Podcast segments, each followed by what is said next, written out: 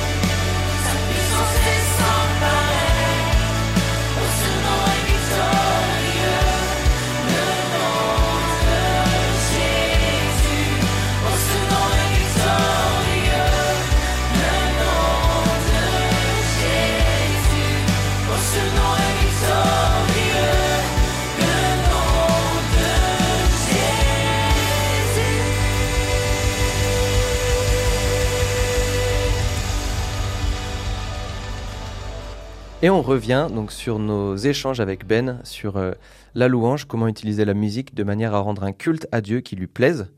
Donc on vient d'entendre ce chant de Hillsong sur euh, euh, ce nom est si merveilleux, ce nom est si glorieux, ton amour est sans pareil. Oh, ce nom est si glorieux, le nom de Jésus. Donc ça c'est une, une manière qu'on a aujourd'hui qui est très moderne de louer Dieu, qui est vraiment typique de, de, de, la culture occidentale du XXIe siècle. et en fait ce qui était intéressant donc dans ce passage, euh, si on revient un peu en avant, quand euh, Dieu parle à Moïse et qu'il lui transmet tout cet ensemble de lois, on se rend compte qu'il y a très peu de lois ou de directives relatives à la musique. Donc on, garde hmm. une très grande liberté, alors que par exemple, euh, il va être ultra précis sur la manière dont les prêtres doivent s'habiller dans le temple, avec le type de vêtements, le type de tissu, comment est-ce que les parfums doivent être positionnés et doivent remplir l'atmosphère. Tous les sens sont très codifiés, mais la musique, il y a presque rien. Ah, qu'est-ce que ça veut dire pour toi ça? Qu'est-ce que tu qu'est-ce que tu comprends là-dedans? Moi, je pense que parfois il y a des choses comme ça où Dieu nous donne une certaine liberté d'expression. Euh, on, a que, quand même dans la Bible quelques notions euh, autour de la musique, euh, dans, dans les différentes célébrations qu'il y a. Par exemple, dans le Psaume 150, les psaumes écrits par le roi David. Bon, dans l'Ancien Testament de la Bible, il parle de louer par des cymbales bien retentissants, louer-le par des cymbales résonnant avec éclat, comme une permission à faire du, du bruit quand on célèbre Dieu ou quand on, chante ensemble. Et puis dans le Nouveau Testament de la Bible, on a aussi cette idée de psaumes et d'hymnes et de cantiques qu'on se chante les uns les autres. Donc on a la notion que dans les célébrations chrétiennes que on chante. Mm. On est encouragé à chanter, à louer. Voilà, c'est ça. Maintenant, dans la forme, bah, on a permission peut-être de faire du bruit, comme on a permission d'avoir si, euh, le silence. Euh, à nous d'interpréter peut-être euh, à notre manière ces moments de chant, de cantique. Et c'est ce qui fait notamment qu'on a aujourd'hui une diversité aussi grande dans la louange et dans la musique chrétienne. Alors, dans, le, dans la première émission, on, parlait de différents styles. Le, terme même pop louange est très spécifique. Et en fait, derrière pop louange se cache en fait tout un éventail de musique et d'artistes chrétiens. Euh, qui, qui, peut aller du rap euh, jusqu'au hard rock, au métal, enfin vraiment on a de tout. Euh, mais là, on s'intéresse plus particulièrement à la louange à Dieu. Quel est toi, euh, en, en, tant que pasteur, et quel est le, le, rôle et le but de la musique? Comment est-ce qu'elle peut être utilisée d'une manière saine Hmm. et qui puisse bénir l'Église plus, plus que la détourner, comme on l'a vu là avec le chant euh, pour le veau d'or. Je, pense qu'on est tous appelés à être des personnes qui louent Dieu. Euh, mais il y en a qui ont le rôle particulier de, de aider l'Église à chanter ensemble. Je pense que ça, on pourrait parler longtemps de ce à quoi ça sert, mais la musique a, comme un avantage de, de, faire connexion avec nos émotions, de faire connexion avec ce qui est à l'intérieur de nous, au plus profond de nous parfois. Et ça nous aide à nous exprimer parfois. Et, euh, je trouve que dans le culte, ou les célébrations, les messes, le, fait de chanter nous aide à nous exprimer vers Dieu. Mais elle a aussi l'utilité, je trouve aussi, de se dire les choses les uns les autres. Euh, quand je chante quelque chose par rapport à Dieu, euh, je suis en train de dire à la personne qui est à côté de moi dans l'assemblée, regarde Dieu, il est comme ça. Regarde ce que Dieu a fait. Euh, regarde comment Jésus m'a sauvé. Regarde comment il est bon. Et ce fait de se chanter les uns les autres, bah, ça nous aide à, à nous construire dans la foi. Et je trouve ça c'est très utile. Ah oui, c'est très. J'avais jamais vu comme ça, mais c'est vrai que donc c'est un moyen de s'auto-éduquer entre nous, ouais. de se répéter des paroles et le fait de les chanter. Bah des fois on chante pas, mais juste on entend. Hmm. Donc ça crée un effet de groupe et de de partage en fait. Donc dans la louange, pour toi, ce qui est important aussi, donc c'est l'aspect collectif. Et le rôle euh, donc de chanter, de louer en église ensemble. Et, pourquoi la musique? Qu'est-ce qui toi, est-ce que c'est une, manière que tu as eu quand tu étais petit de, de t'exprimer? Tu as vite voulu euh, jouer ou chanter? Ou est-ce que c'est quelque chose vers lequel tu t'es dirigé au fur et à mesure parce que tu trouvais qu'il y avait de la force Ouais, euh, pour être honnête, je suis, je suis tombé dedans un peu euh, par hasard. Euh, quand je suis arrivé en France, on, a commencé une église avec mes parents et il y avait personne pour faire la louange ou jouer un instrument. Il y avait que moi qui savais jouer la guitare et c'est un peu comme ça que ça a commencé à, l'âge de 17 ans. Euh, mais la musique a toujours été quelque chose d'important dans ma vie et je pense, je pense on sous-estime le, le le poids de la musique dans le fait, euh, je pense qu'on sous-estime le, pouvoir de la musique à nous enseigner, à nous, euh, à former nos pensées. Et donc le fait de lier ça avec la foi et de chanter des choses qui sont bonnes, qui nous conduisent dans une bonne euh, direction, je trouve ça formidable et très utile dans sa marche avec Dieu tous les jours. Ouais, donc vraiment cet aspect éducatif et formateur Totalement. Et l'expression aussi de ce qu'il y a à l'intérieur de nous vers Dieu. Merci beaucoup, Ben, pour tes échanges. Je vous propose de nous quitter sur ce nouveau morceau. Enfin, nouveau, il date de 2023, mais il est. On, l'entend de plus en plus, on l'entendra peut-être de plus en plus en radio aussi en France. C'est le morceau Altar, donc qui veut dire hôtel en anglais, du rappeur Ulvi. Un son qui est à la gloire de Dieu, à la gloire euh, donc du seul et unique Dieu face à tous les autres dieux, comme on a pu le voir avec notamment le veau d'or, ou les dieux vers lesquels on pourrait euh, diriger notre cœur. Euh, et donc je vous laisse en musique avec ce titre Altar. À très bientôt. À bientôt.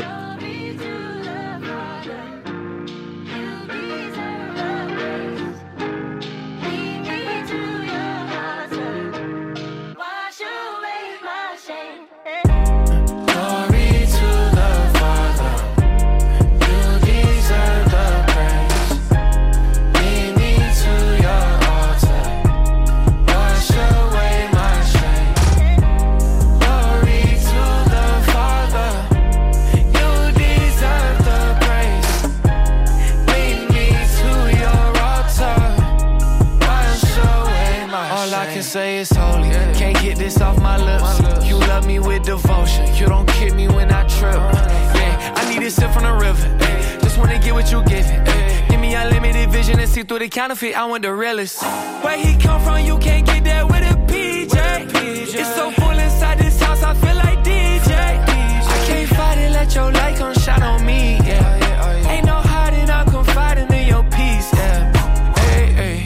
buckets of shame. Father, I'm saying your name, but so far from it. Come see the blood in my veins. For me, he bleeding the same. Take this covenant, this is the greatest exchange. At his altar, there's a flame that burns your rubbish. Gave me a cup full of rain, he poured it over every stain until he coming.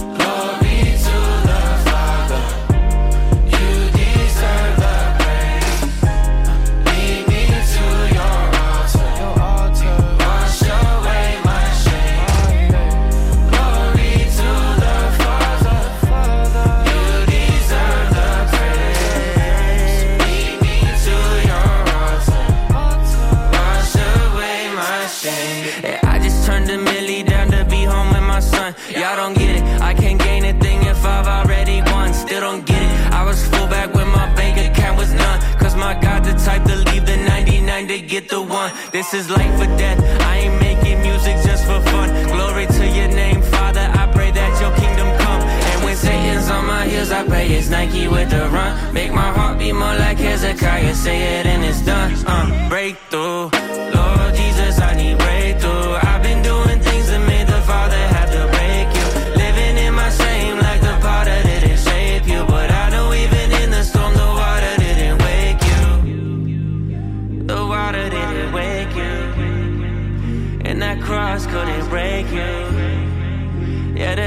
should take you.